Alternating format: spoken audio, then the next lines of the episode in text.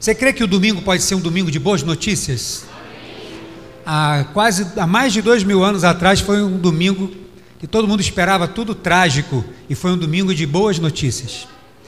Foi um domingo surpreendente, um domingo inesperado, apesar de já ter sido profetizado e ter sido avisado, foi um domingo surpreendente. E foi um domingo, e hoje é o primeiro domingo, e é nesse domingo que a gente celebra a ceia do Senhor. E eu creio que a partir da ressurreição, o Senhor continua trazendo boas notícias para aqueles que creem. Abra sua Bíblia aí em Lucas 24, eu quero pregar sobre esse tema nessa manhã. Que o Senhor Jesus continue falando conosco, como tem falado desde o início, na Sua palavra, pelos louvores, e antes de estarmos em oração agora. Ressurreição, um domingo de boas notícias.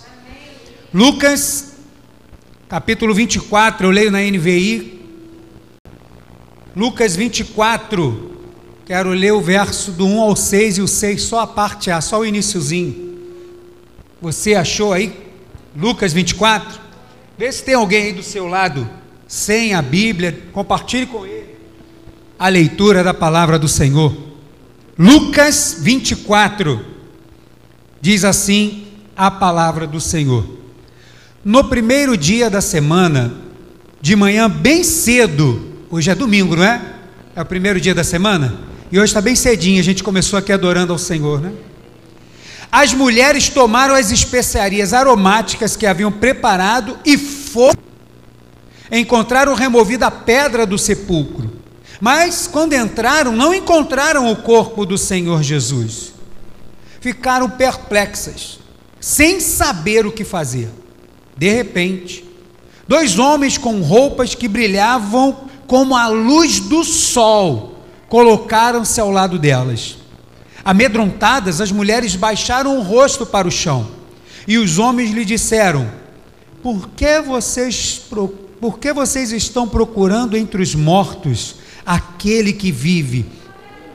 Por que você está olhando para aquilo que já morreu, achando que dali não vai vir mais nada? Por que vocês estão procurando entre os mortos aquele que vive? Verso 6, só a primeira parte. Ele não está aqui, ressuscitou. Aquela foi uma das semanas mais difíceis daqueles três anos de ministério de Jesus. Apesar dele por diversas vezes ter anunciado, e quando anunciou, uma vez recebeu um conselho que ele teve que repreender o conselho de Pedro, e ele sempre anunciando que ele precisaria passar pela morte, mas a venceria, porque as pessoas não o matariam, mas ele daria sua vida e tem poder, porque Deus deu para ele recuperar a sua vida de volta.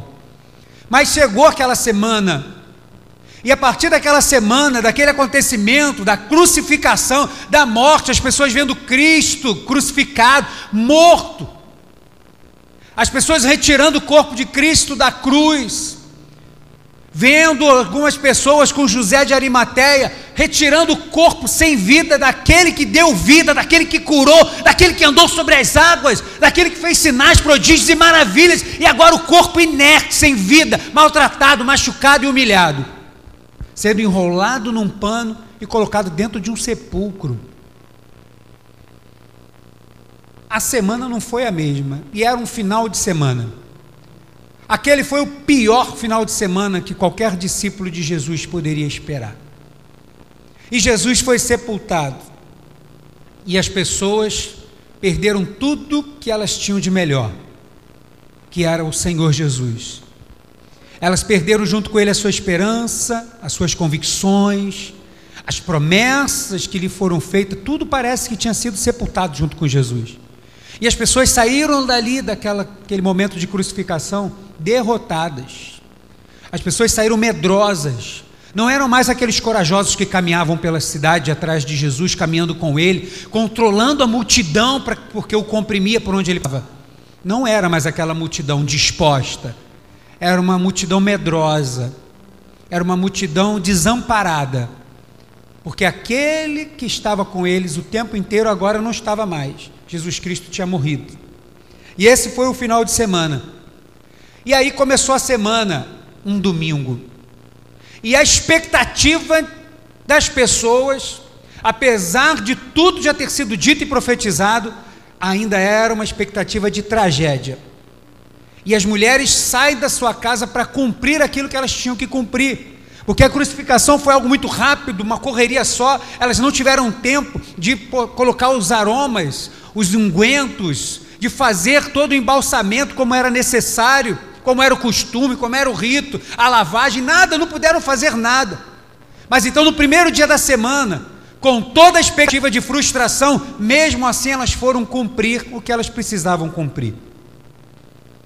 Mas só que quando elas chegam lá, não tem mais nada daquele quadro.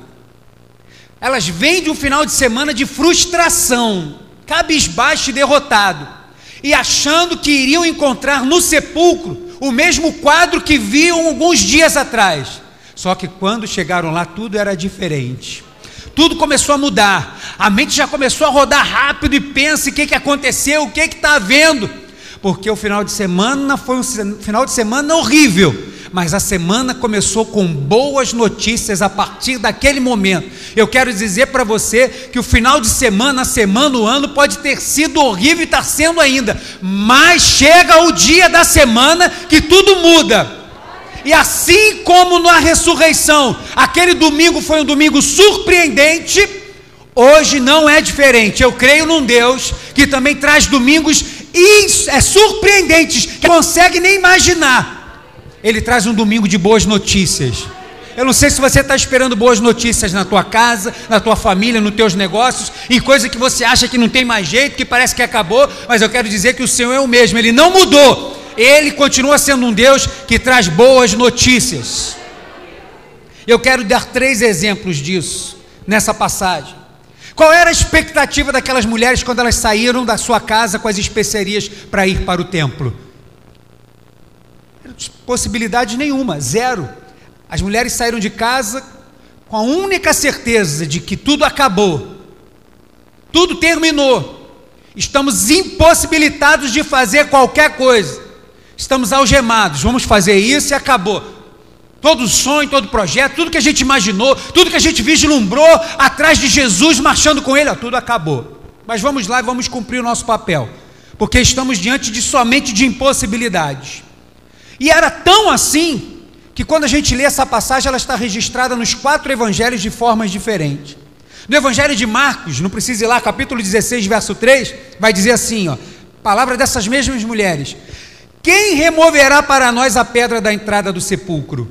elas saíram sem nem saber como ia acontecer lá. Não vamos cumprir o nosso papel, fazer o que a gente tem que fazer mesmo. Mas a gente está diante de uma impossibilidade. Qual? A gente não tem nem como mover a pedra. A gente não sabe como que vai fazer.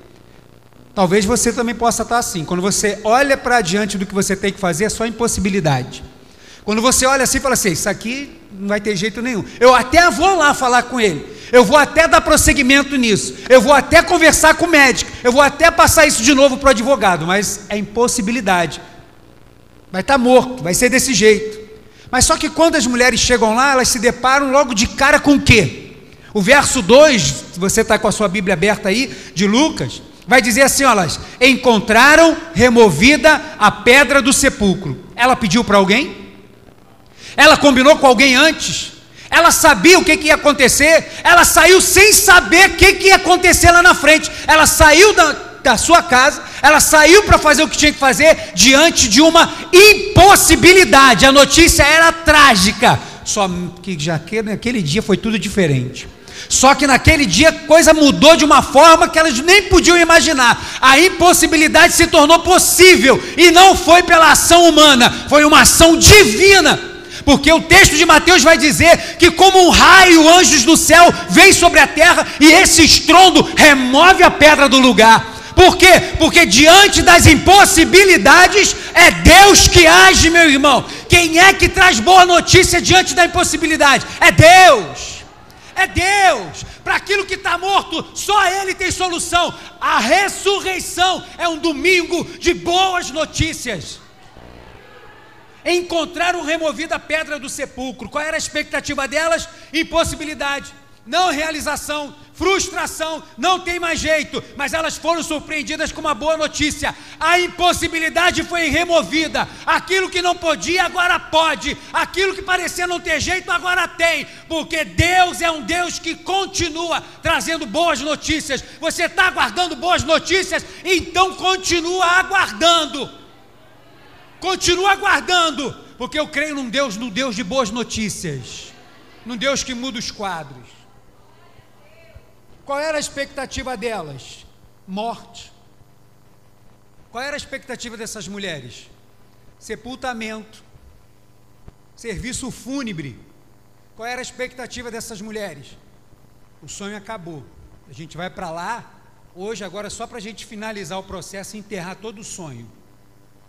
A gente vai para lá só para agora sacramentar e acabar de enterrar toda a nossa esperança. Não tem mais jeito. Mas vamos lá, né? Vamos lá nos despedir daquilo que um dia almejamos. Vamos nos despedir daquilo que um dia a gente pensou. Vamos lá dar um tchau. Vamos lá dar um adeus, porque não vai ter mais jeito. Esta era a expectativa daquelas mulheres. Mas só que quando elas chegaram lá, versículo 5, a parte B e o iníciozinho da parte, verso 6, a parte A diz assim: Por que vocês estão procurando entre os mortos aquele que vive? Ele não está aqui, ele ressuscitou. Aquelas mulheres saíram com a expectativa de desesperança, de impossibilidade, de morte, de sepultamento, de que não tem mais jeito. Mas quando elas chegaram lá, foram surpreendidas por uma boa notícia. Qual? O sonho não morreu. A esperança não acabou. Aquilo que você achou que era o fim é o começo. A história que você achou que encerrou está só começando. Por quê? Porque o final de semana realmente foi um final de semana difícil, as notícias eram péssimas. Só que o domingo da ressurreição, juntamente com ele, trouxe boas notícias. Não pare de sonhar, não pare de caminhar, não deixe a esperança de lado. Pode parecer que é sepultamento, mas eu continuo crendo num Deus que transforma sepultamento em festa, em celebração, que enxuga as lágrimas e coloca sorriso no rosto, que tira as vestes de luto e coloca vestes de alegria. Eu continuo crendo num Deus, num Deus que traz boas notícias.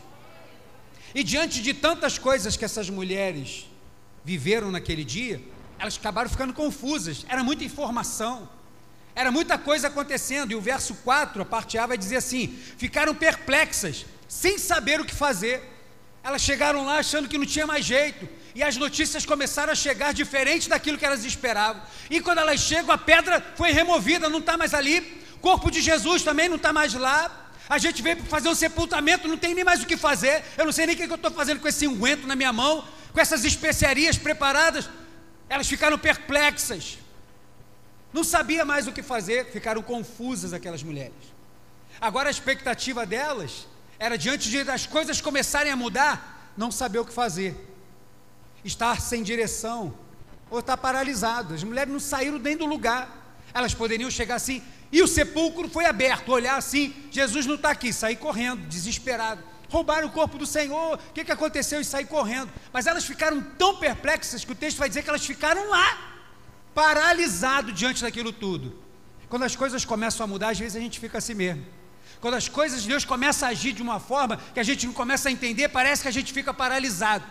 E aí a expectativa é, aí agora eu não sei mais o que fazer. Peraí, será que é? Será que não é? Será que isso vem de Deus? Será que não vem? Será que eu vou prosseguir? Será que eu não vou? Ai, estou meio confuso, estou paralisado. Só que elas também foram surpreendidas com uma boa notícia. Por quê? Porque Deus sempre envia um mensageiro. A mensagem dos anjos foi: por que vocês estão procurando entre os mortos aquele que vive? Ele não está aqui. Ele ressuscitou. Vocês estão procurando um quadro, mas esse quadro mudou. Caramba, que boa notícia! Mas e agora? Que direção eu sigo? Para onde que eu vou? O que que eu faço? Verso 4 vai dizer: De repente, dois homens com roupas que brilhavam como a luz do sol se colocaram ao lado delas. Por que, que se colocaram ao lado delas? Porque Deus nunca vai deixar você confundido. Deus sempre envia uma mensagem, através de um mensageiro, através da sua palavra, através de um louvor. Deus providencia algo. Elas nem precisaram orar. Senhor, o que está acontecendo agora? Por quê? Porque as boas notícias começaram a vir da parte de Deus. E se a gente não sabe o que fazer, Deus não me deixe nem você confundido em nada. Foi os anjos da parte do Senhor, anjos, os mensageiros, tinham uma mensagem de Deus para aquelas mulheres. Eles vieram e se colocaram ao lado delas. A mensagem daqueles anjos faz o que com aquelas mulheres? Tranquiliza aquelas mulheres. O verso 6 vai dizer: Ele não está aqui, ressuscitou, fica tranquilo. O quadro que você esperava não está mais aqui. O quadro mudou e as coisas vão continuar mudando. A mensagem do Senhor, além de tranquilidade, traz direção. Marcos capítulo 16, verso 7 vai dizer: Vão, os anjos do Senhor vão dizer isso às mulheres: Vão e digam aos discípulos dele e a Pedro: Ele está indo diante de vocês para a Galiléia, lá vocês o verão, como ele disse que seria. Calma, não fica sem orientação, não. Eu vou dizer o que vocês vão fazer. A partir de agora, vocês vão seguir nessa direção. Vocês vão para os discípulos e vão falar que ele vive. É, ele vive e pode ficar tranquilo que não é só pelo verbo, mas vocês vão ver com os seus olhos que aquele que esteve morto está vivo. Que boa notícia você está precisando ouvir. Eu quero te dizer que Deus não vai te deixar confundido em nenhuma situação. Ele vai te dar direção, Ele vai te dar palavra de testemunho, Ele vai te colocar no prumo para onde você precisa ir. Por quê? Porque Deus não deixa a gente confundido. Deus envia a sua mensagem que traz tranquilidade, que traz direção. E a mensagem do Senhor tem sempre confirmação. O verso 8 de Lucas diz: Então elas se lembraram da palavra de Jesus. Tem coisas que a gente só vai lembrar, que Jesus já disse para a gente, quando a gente estiver passado pela, pelo final de semana difícil e chegar no domingo de boas notícias. E aí, quando chegar lá, não sei se você já viveu isso, que as coisas começam a acontecer, você lembra que um dia você teve numa oração e uma irmãzinha chegou perto de você e falou assim: Olha, eis que eu te digo algo da parte do Senhor, e ela te entregou alguma coisa. E aí parece que isso tudo está escondido. Por quê, pastor, que eu não lembrei disso antes? Porque não era a hora. Você só vai lembrar de alguma coisa que alguém já te falou, de uma palavra que você tomou posse, quando você chegar lá nas boas notícias. E essas boas notícias vão chegar. E quando chegar lá, você vai ter certeza que você vai receber não só a mensagem de Deus, mas a confirmação no teu coração e na tua mente, como aquelas mulheres. Elas se lembraram Rapaz, era isso mesmo. Jesus disse que seria desse jeito, e isso traz um alento, um conforto. E aquilo que parecia que estava morto começa a reviver também dentro daquelas mulheres. O que fez a diferença para terminar com aquelas mulheres? O que foi o diferencial, pastor, para que elas pudessem viver essas boas notícias? Somente uma coisa, uma só. O que? Não parar de caminhar ela poderia ter escolhido ficar em casa choramingando, sim ou não? Poderia ter escolhido ficar em casa assim, é, Jesus morreu, é, acabou tudo. Poderia. Poderia ter escolhido ficar debaixo da cama chorando, poderia ter escolhido ficar lá entre as amigas, poderia ter escolhido lá no Facebook, para o Instagram, ficar postando, alfinetando as coisas, mas ela não escolheu isso. Ela falou assim: mas o que temos que fazer, vamos fazer. O que é que você tem que fazer para o Senhor? Continua fazendo porque é nesse caminho aí ó, de fazer o que Deus quer que você faça, fazer o que você precisa e você sabe que tem que fazer, é nesse caminho que as boas notícias vêm, meu irmão. A boa notícia só começou porque elas estavam a caminho de lá. Porque se elas não tivessem, tivessem ficado lá, elas não tinham recebido aquela boa notícia como receberam. Que Deus está dizendo para nós hoje: tem boa notícia, mas não para na caminhada, continua seguindo, porque sempre vai ter um domingo de ressurreição, meu irmão. Sempre vai ter um domingo de boa notícia para o servo do Senhor. Sempre vai ter um domingo da ressurreição para a gente, para os nossos sonhos, para os projetos, para os planos, para aquilo que um dia Deus falou para você. Fica tranquilo, meu irmão. Deus não vai te deixar confundido. Você vai ver as boas notícias superarem toda e qualquer notícia atrás.